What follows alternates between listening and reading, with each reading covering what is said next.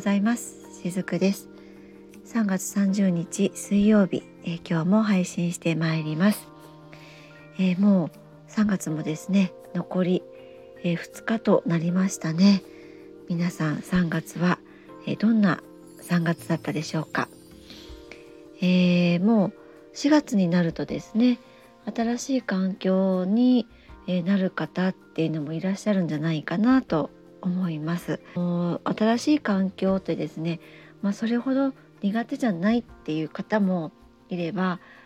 もうちょっとこう環境が変わることだけでもすごくこうストレスを感じてしまう。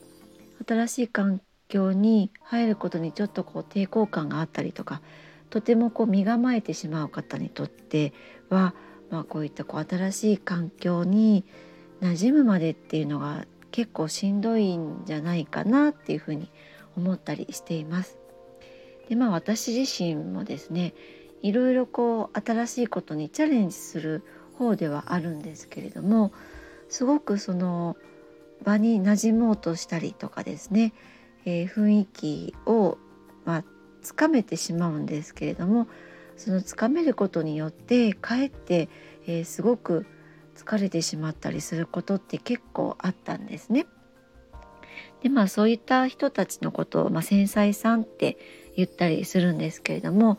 まあ、あるいはもうちょっとこう細かく分けますと HSP とかエンパスとかいろんな言い方があるんですが、まあ、総合してですね、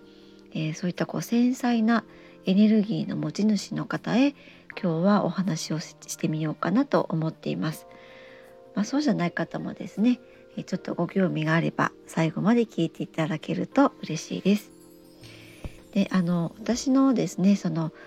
サロンをご利用のお客様の中にもですね、えー、人とか物のエネルギーに敏感な方、まあ、いわゆるそれが HSP とかエンパスって言われるものだったりするんですけれどもそういった気質の方って多いです。うん、もうほぼほぼそうですね。8割9割方そうです。あのまあ、だからこそこうスピリチュアルなことを求めて、えー、お越しいただくようになるんだと思うんですけれども、えー、実はこれはですね日本人特有の持っている気質でもあったりします。なのでですね日本人の8割くらいは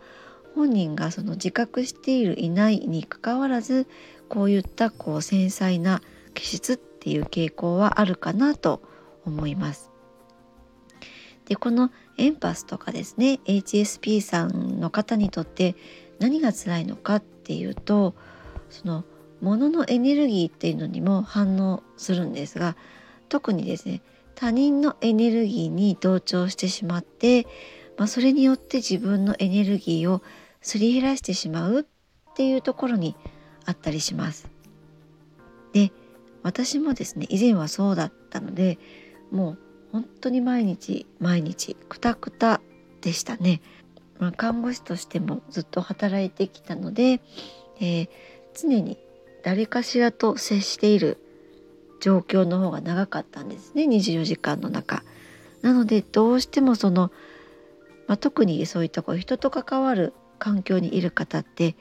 えー、人のエネルギーにとても敏感なので人の集まるところとかあと特にそのいろんな思念ですね、えー、想念とかが飛び交う街中とかいうのも苦手な方って多いんじゃないかなと思ったりします。あとですね、えー、強いエネルギーを発するものが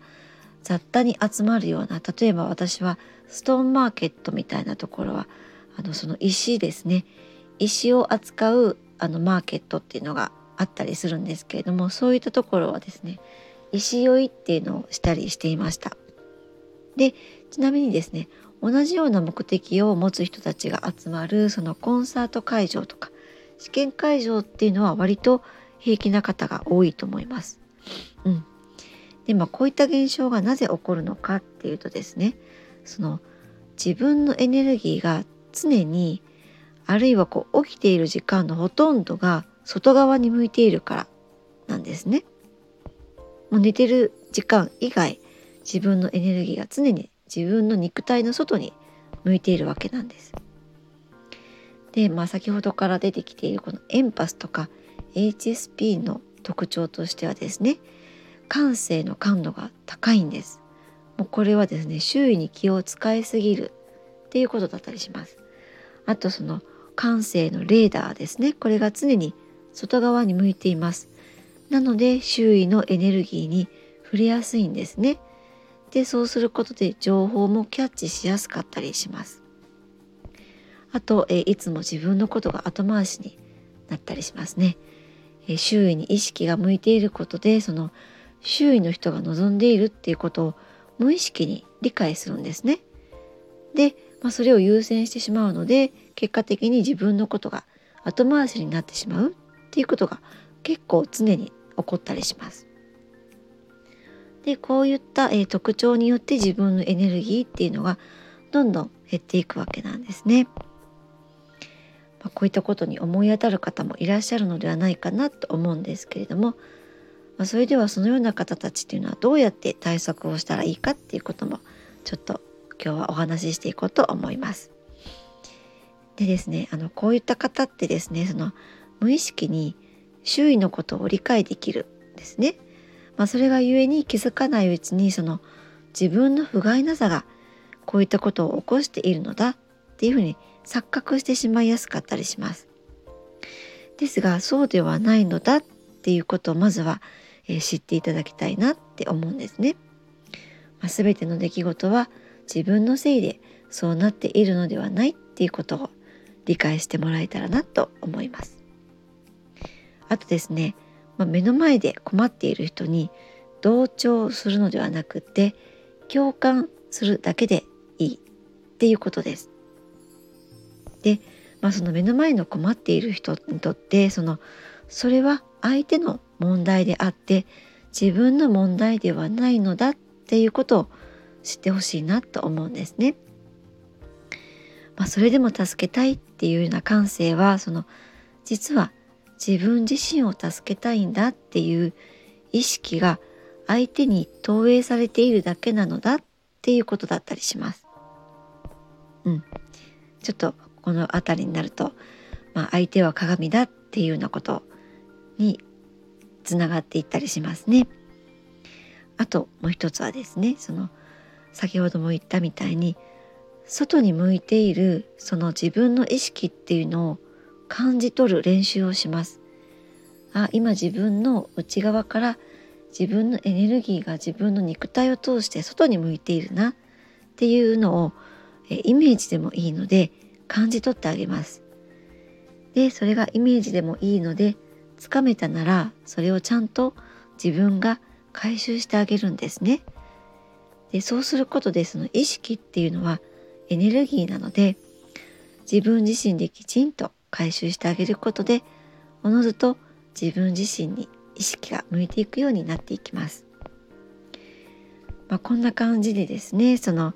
ご自身がエンパスかもとか HSP かもって思われている方は是非こんなような対策を試してみていただけるといいかなと思います。